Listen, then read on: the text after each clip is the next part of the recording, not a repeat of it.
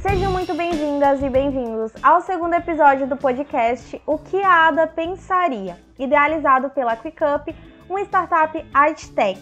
Toda semana vamos discutir algum tema da atualidade com os óculos da tecnologia e do empreendedorismo, sempre nos perguntando o que Ada Lovelace, a mãe da programação, pensaria sobre isso.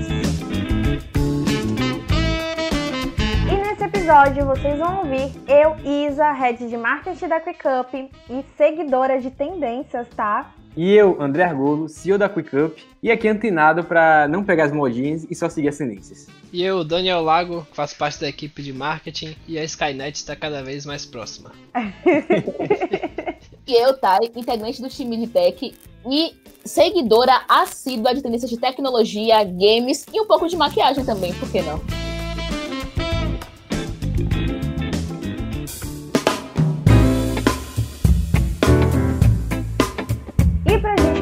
Deixa eu lembrar aqui que no final de 2019 a gente fez um vídeo lá no nosso canal no YouTube, porque para você que não sabe, a QuickUp tem um canal lindíssimo, cheio de conteúdo massa. E um desses vídeos a gente falou sobre tendências para 2020. E nós acertamos algumas, como PWA e o home office, né, que por motivos nada felizes se tornou aí a realidade da maior parte da população mundial.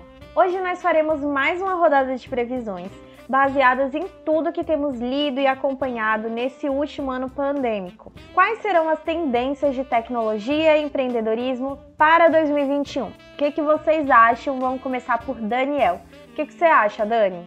É uma previsão que já se concretizou né, e que vai ganhar mais força daqui em diante é a do trabalho remoto, né? Realmente foi muito certeira aí no ano passado, quando uhum. a gente uhum. gravou aquele vídeo. Verdade. O bom é que eu já estava bem acostumado com trabalhar remotamente. É uma área que é uma faca de dois gumes, né? É muito boa, acho que até para muitas empresas reduzir muito o custo de algumas coisas, né? Uhum. Mas que ao mesmo tempo, se não tiver todo um, talvez um treinamento também com funcionários, tudo mais, um acompanhamento, que até na própria QuickUp né, a gente tem buscado também se adaptar. Verdade. É uma coisa que pode diminuir a produtividade também, né? Eu acho que falando de 2020 especificamente, quando junta home office e EAD não foi algo muito bom, não.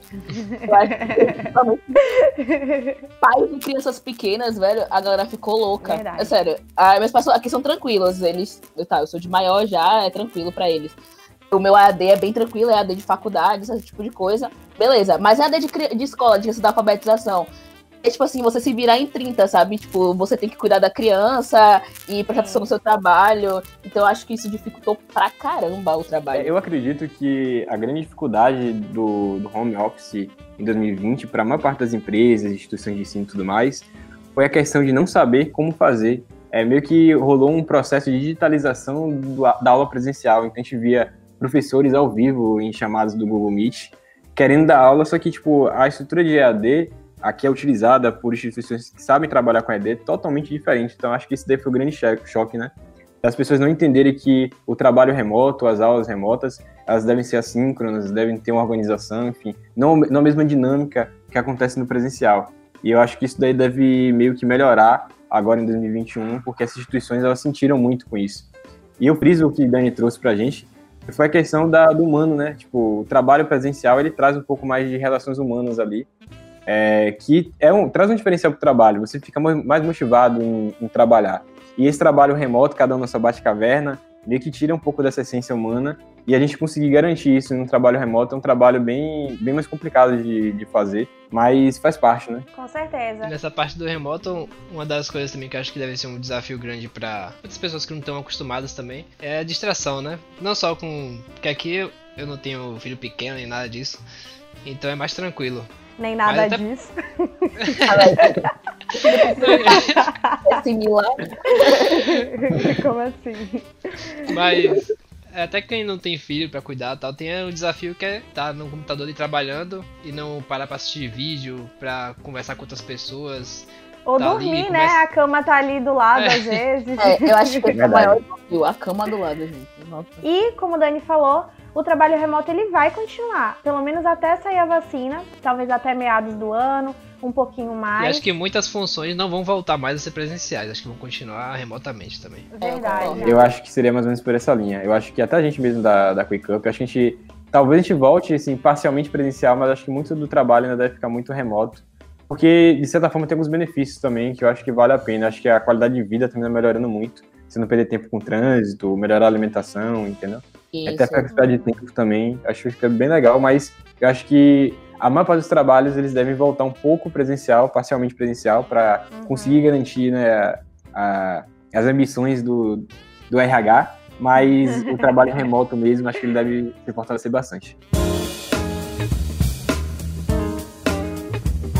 Esse último ano as coisas aconteceram totalmente assim online, né? Tudo digital. Então a cibersegurança é um, um tópico, um tema, uma área no caso, que, que vai, acredito, ganhar muita força, né? Eu estava inclusive lendo uma pesquisa é, sobre isso, que o Brasil, é, no último ano, ele sofreu cerca de 3 bilhões de tentativas de ataques cibernéticos. Então, tipo, tá aí uma mina de ouro, talvez, para quem trabalha com isso. Eu tava até vendo um influencer que ele é hacker do bem, assim, sabe? Então ele identifica erros, assim, é, falhas de segurança e ele tem um canal no YouTube. Acho que é Gabriel Pato o nome dele. Tem vídeos muito bacanas, assim, sabe? Inclusive, até André, que é o especialista da área aqui, e junto com o Thay, se quiser me corrigir. Mas eu vejo muito no jornal falar, né? Hacker pra tudo, né? Só que pelo que eu sei, hacker é o, o lado bom, né? O lado da luz. Exato. E o Exato. cracker, que até já fez muitas pessoas jogarem jogos aí, é o que o lado do mal, né? Então, na imprensa eles usam muito hacker pra o cara que tá atacando e destruindo a empresa aí e tudo mais. É verdade, é verdade. Popularizou, né? Mas não é o termo correto. O termo hacker, ele é muito clickbait, né? Então, tipo, as pessoas terminam utilizando mais porque é um termo mais conhecido. Mas, na verdade, esse profissional, ele é o profissional que ele, ele sabe como encontrar vulnerabilidades em sistemas, ele tenta de toda forma, mas é, esse perfil é o perfil te- teoricamente bonzinho, é o perfil que tá ali para ajudar. E esse cracker é o, a pessoa que comete o crime, né? Que comete o delito, é, que comete algum crime digital utilizando algum tipo de falha. É isso mesmo. Tipo, divulgar o cartão de crédito do Silvio Santos e afins. Rolou. Rolou na quarentena, sério. Divulgaram o cartão de crédito do Silvio Santos, do Bolsonaro.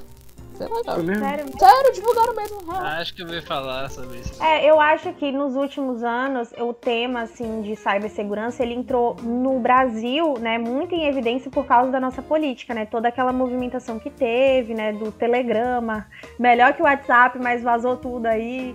Então, assim, entrou muito assim em destaque. Mas a importância dessa área, assim, em termos de prevenção mesmo, tipo de da- das empresas se precaverem, né? Existem empresas que têm uma- um setor só para cibersegurança. Imagino que os bancos, principalmente, devem ter um setor só para isso. E espero que tenham, né? Porque é muito importante Realmente. que tenha. Acho que a maior, a maior falha de segurança, na verdade, são os próprios usuários, entendeu? Porque as pessoas, elas, é, elas ouvem e reproduzem que algo é seguro, mas elas não sabem como utilizar aquilo de forma segura, entendeu? Então, tipo, o Telegram, o WhatsApp, ou qualquer outro sistema, ele normalmente tem ali uma forma de você utilizar de forma segura. Mas ele vai ter, claro, algumas eficiências que, se o, usuário, que o próprio usuário termina abrindo esses, essas falhas, entendeu? Uhum. No caso do, do, do Telegram.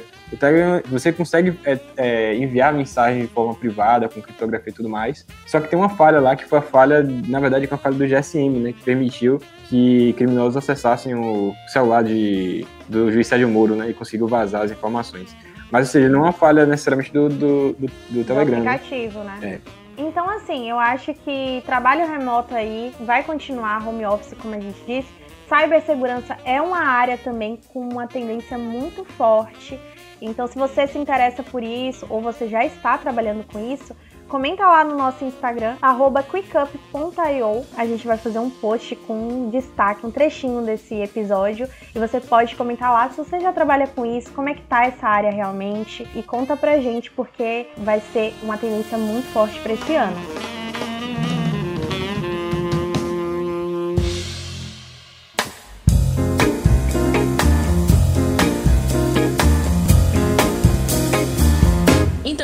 Falando sobre Telegram, né, WhatsApp, redes sociais, a nova tendência para 2021 também são as novas formas de pagamento, né? Vocês viram que o WhatsApp criou, né, uma nova forma de pagamento entre elas. Você já usou, Dani? É uma coisa que eu tava até pensando aqui quando você falou também. Eu não cheguei nem a ver direito como era isso, né? Fiquei curioso pra saber como é. O lançamento foi adiado. É, tava previsto para ser no final desse ano, só que casou com, com o lançamento do Pix. E o Banco Central é, impediu o lançamento do WhatsApp Pay, né?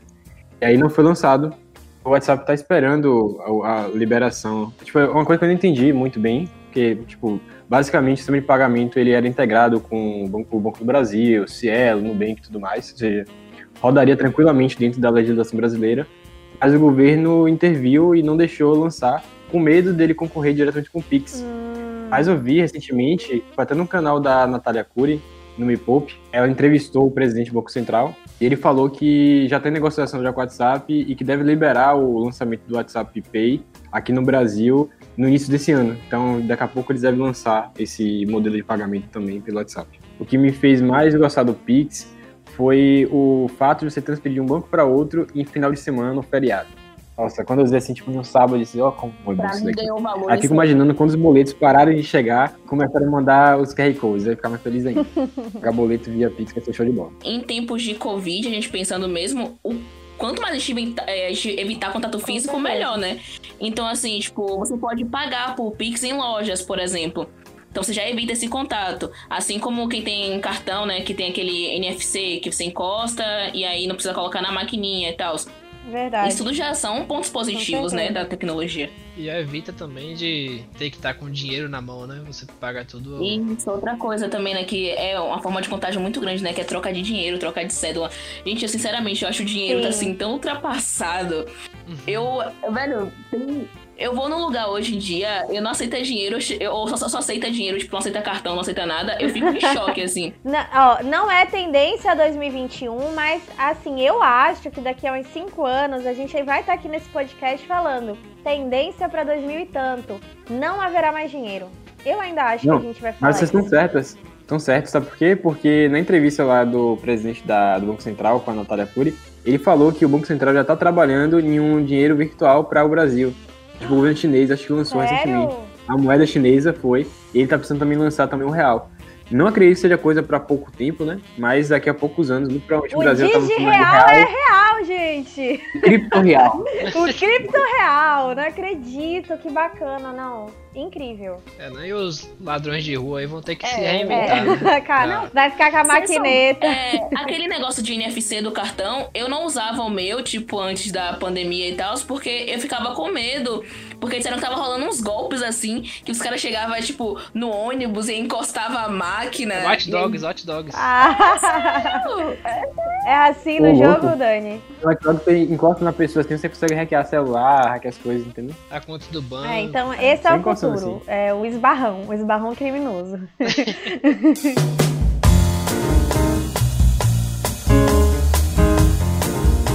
A nova era das compras é uma tendência para 2021, porque foi algo que também ganhou força em 2020. Eu acredito muito que, na verdade, 2021 é uma extensão de 2020. Melhorado, eu espero, sabe? É. Mas eu acho que toda a tendência que a gente tá falando aqui é porque a pandemia intensificou de alguma forma, fez é, entrar em evidência de alguma forma, né? Outra coisa também que já existe faz um tempo, né? Mas quando eu vi a primeira vez eu achei sensacional. É a loja da Amazon, né? Que é a, a Lojas Go, né? A pessoa vai na loja, no mercado ali, um exemplo, pega o que quiser e sai. Que aí a- ótimo. as câmeras. Aqui no Brasil tem isso também. É o quê? Aqui no Brasil tem isso Pega também. isso. Na americana do pessoal faz Pega isso aí. Aqui tem isso, só que é de. Aqui é de uma forma mais É. estranha. Mas nessa loja da Amazon, eles têm um sistema, né? Que aí a câmera. Que aí também tem a parte que a gente vai comentar sobre IA, né?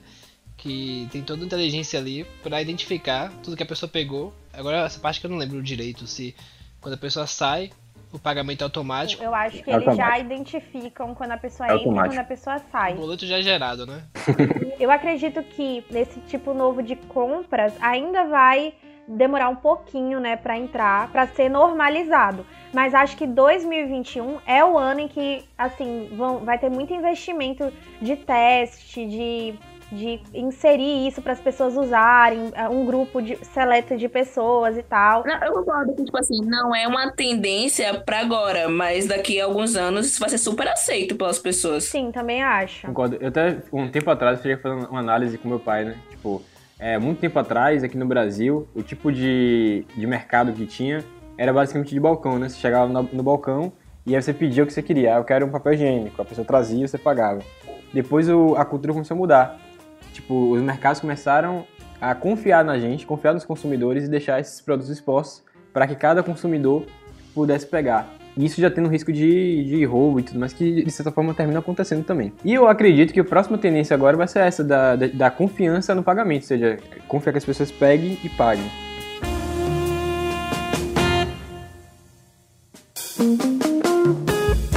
E quando você vai entrar na loja, logo na entrada tem uma catraca que você faz, é, ele lê o seu QR Code, então sua conta lá da Amazon tem um QR Code, você faz a leitura nessa catraca e o sistema de inteligência artificial da, da Amazon Go, ele relaciona seu rosto com aquele cadastro ali. Então tudo que você é coletar das, da, das estantes lá da, da loja, ele meio que cria um carrinho virtual para você. Então, se você pega alguma coisa e coloca no seu carrinho, ele coloca isso no carrinho virtual. E se você devolve, ele também faz essa remoção. Tudo de forma automática e inteligente. É, e quando você sai, ele meio que já sabe qual é o seu carrinho e faz a cobrança no seu cartão de, de crédito. Num post da gente lá que a gente fez uma análise sobre o Walmart no nosso Instagram, quickup.io, visitem lá. A gente falou que o Walmart ele utiliza inteligência artificial é, para também organizar a logística. Então, assim, é muito bacana isso, porque a gente sai um pouco daquela imagem que a gente tem quando a gente fala de inteligência artificial, pensando em algo muito futurista ou totalmente cinematográfico, robôs. E, e, olha que quando a gente fala de robôs, pensem só que hoje já está se normalizando a ideia de robôs, daqueles robozinhos que limpam a casa. Então, se era uma coisa extremamente wow, a, a, sabe, assim, há uns anos atrás, hoje já não é tanto assim, já não é uma coisa tão distante. Então, é muito bacana a gente ver que o varejo tem usado demais é, a inteligência artificial como uma forma de potencializar mesmo a organização, a logística, experimentar essas novas, essas novas possibilidades de é, fazer com que as coisas funcionem, com que a economia rode, né? Então isso é muito bacana. É verdade, Isa. E eu acho que a inteligência artificial está tão incluída no nosso dia a dia, pelo menos no dia a dia das grandes cidades, que as pessoas já. Talvez as pessoas não saibam que existe a tecnologia de inteligência naquilo ali. Mas a partir do momento que não tem, as pessoas já conseguem é, dizer que aquele sistema, aquele, aquele aplicativo, aquele produto é burro. Então, se você faz uma pesquisa, por exemplo, é, é pura é verdade. verdade. Se você faz uma pesquisa, você é quer que qualquer pesquisa que, que você faça tenha uma inteligência pelo menos próxima ao do Google. Se por acaso não tem, você faz uma pesquisa e, tipo, nossa, que coisa boa, tipo, ele não conseguiu, ele não entendeu esse erro de cara de português. Ele, tipo, a gente já tem essa, esse nível de, de exigência. Isso é entendeu? muito verdade. E a, pra mim, acho que não vai ser, vai ser uma tendência, tipo assim, vai explodir esse ano, vai ser, tipo assim, bem forte. Mas acho que, assim, nos próximos sei lá, 5, 10 anos a gente ainda vai ouvir falar muito de IA, porque tá muito pra gente a questão da indústria 4.0, né? A indústria 4.0 é IA, basicamente. E aí também outra coisa que eu queria comentar, né, que é um ponto, e pelo menos no meu convívio, assim, fora as pessoas que eu conheço que são da área de tecnologia, quando você fala de inteligência artificial, chega a ser algo místico, assim, tá ligado? Você fala assim, não, porque eu trabalho com inteligência artificial. A pessoa fica tipo assim, meu Deus, e você conversa com ela, que as pessoas têm na mente essa visão de filme, sabe? Tipo assim, inteligência artificial é aquele robozinho que vai sentar, é o Ultron, tá ligado? Que um dia pode te matar e destruir tudo, a humanidade. Agora tem muito Sim. essa visão. Eu acho que tecnologias como a Alexa por mais simples que sejam, trazem um pouco dessa Nossa, normalização. Não. com Ô Isa, peraí. Gente, eu não acredito. Muito bom. Olha pra isso. Alexa, Eu queria até aproveitar aqui na, no podcast, né? E trazer que a casa, a casa é toda automatizada. Então a gente fala aqui, Alexa, desliga a casa. não faça isso, senão Thay vai sair da gravação. Ai, é só o meu quarto que tem Alexa aqui, aí eu tenho as paradas. Mas... mas ok, aquela que não deve ser nomeada. É, traz assim uma normalização mesmo, porque a gente vê, por exemplo, o pessoal fazendo memes e brincando e tudo mais.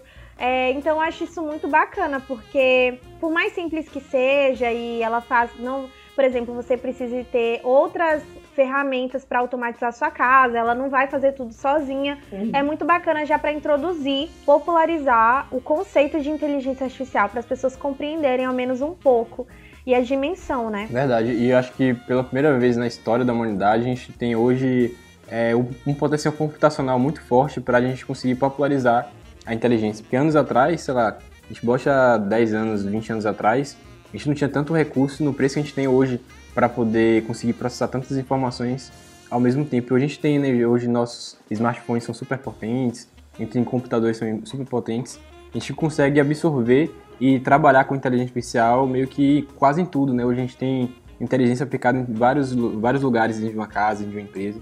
Então acho que isso daí deve se popularizar muito. E eu acho que a, as empresas também, bem populares como a Samsung, por exemplo, estão uhum. ajudando muito nesse processo. Estão colocando inteligência em ar-condicionado, em Smart, em Smart TV, celulares e tudo Até mais. nas cortinas, né? Nas cortinas, verdade. É que até como vocês comentaram, né? Hoje todo mundo usa IA e às vezes nem sabe, né, que tá usando. Verdade. Porque acho que vai ter um crescimento da IA nessa parte, não só essa parte mais complexa, né, meio que cinematográfica, digamos, mas muito nessa parte também do dia a dia, né? Até essa questão da que vocês estavam comentando das recomendações, porque tipo, é... esse conceito que a gente tem de cinema é aquele conceito da assistente virtual. A assistente virtual é uma parte da inteligência, é uma aplicação que existe. Então está sendo popularizada aí pela pela assistente, não pode falar o nome, né, Thay? Pelo Google Home também, pela Bixby, por outras. É, mas tem IA meio que aplicado em tudo. Então, hoje, dentro de um ar-condicionado, para é, conseguir ter uma qualidade melhor em consumo, tem inteligência artificial ali. Dentro de um carro também, a gente tem inteligência artificial dentro do carro. E essas inteligências são aplicadas e elas não são assistente virtual, ou seja, elas não têm essa comunicação como os filmes vendem pra gente. Mas ela tem um uso muito importante ali para poder trazer segurança, economia, enfim, Sim. uma série de, de é, recursos para poder melhorar realmente a qualidade do que é apresentado em produtos e serviços. E a tendência também, nesse sentido da IA, até da questão de cibersegurança também, é dos empregos, né? Porque quem está nessa área já inserido hoje vai ter muita procura, né? Vai poder meio que se a pessoa for boa, né, vai poder escolher onde vai trabalhar, né? Exatamente. Verdade. É, inclusive, na verdade, estudar para você aplicar esse tipo de tecnologia na sua área já em questão, como a gente faz, né? É claro que a gente trabalha com tecnologia já, com desenvolvimento, mas a gente utiliza inteligência artificial para potencializar, fazer assim um processo de desenvolvimento muito mais apurado, muito mais inteligente, mais certeiro. Um processo que não faz é, com que uma pessoa perca o tempo, que é a coisa mais preciosa hoje, né, que a gente tem. Então, a gente tem diversas outras áreas que podem sim utilizar inteligência artificial, é, que pode utilizar a cibersegurança, essas que a gente citou, né? Mas a tecnologia em geral, ela é extremamente útil para qualquer área que você atue. E como você falou, né? A visão que a gente tem que ter com a IA é que é algo para somar, né? Não é. Exatamente. Não tá vindo para tirar emprego da galera. Lógico que com o tempo é não. é normal, né? É, não só com a tecnologia que acontece isso, durante todos os anos sempre aconteceu isso, né? Vão surgindo coisas Sim. mais modernas e alguns empregos ficam ultrapassados, né? Obsoletos, mas, mas aí abre espaço para novos, né? É, justamente. Aí, as pessoas se reinventam, surgem novas especializações. No geral, a IA é pra isso, né? Pra somar, né? Pra deixar o trabalho da gente mais fácil, né? Exatamente. É uma ferramenta, né? Então,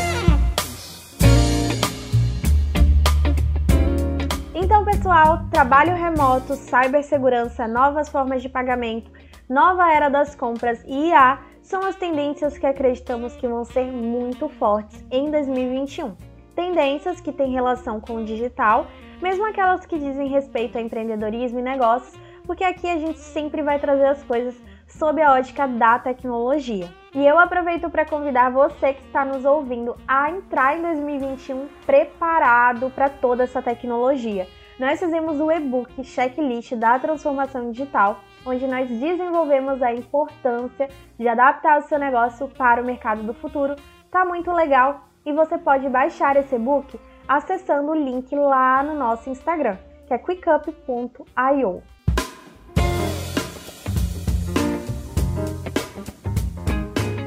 nós ficamos por aqui. Muito obrigado você que nos ouviu. Obrigado também à nossa mesa lindíssima, André, Tayane e Daniel. Muito obrigado também, Isa, Dani, Thay, Alexa, não pode falar, né? Desculpe, estou com dificuldade em entender no momento. Foi proposital, tá? Desculpa. Mas queria agradecer, foi bem legal hoje o nosso podcast. Acho que essas tendências que a gente trouxe para a mesa foram bem legais. E se o pessoal que está ouvindo a gente tiver também sugestões de tendências, tiver também uma, alguma sugestão né, de tendência para esse ano de 2021, também manda para a gente aí, manda nos comentários, que vai ser bem legal a gente poder também acompanhar e trocar esses feedbacks. Muito obrigado a todos. Eu também agradecer aí, foi muito bom participar aqui, muito bom estar com vocês e aprendi muita coisa também, né? Não só comentei aí, mas foi muito legal saber sobre muita coisa que tava por fora aí. E espero que também quem estiver ouvindo aí possa também ter aprendido muita coisa. Espero participar em outros episódios aí. Foi bom demais. Então, galera, é sempre um prazer enorme estar aqui com vocês. Espero também aparecer mais vezes. Vou estar de olho lá nos comentários para também acompanhar as tendências que você acha que, que vão vir para 2021. E é isso. Um beijão. Hasta la vista, baby. E sigam a Quick Up nas redes sociais.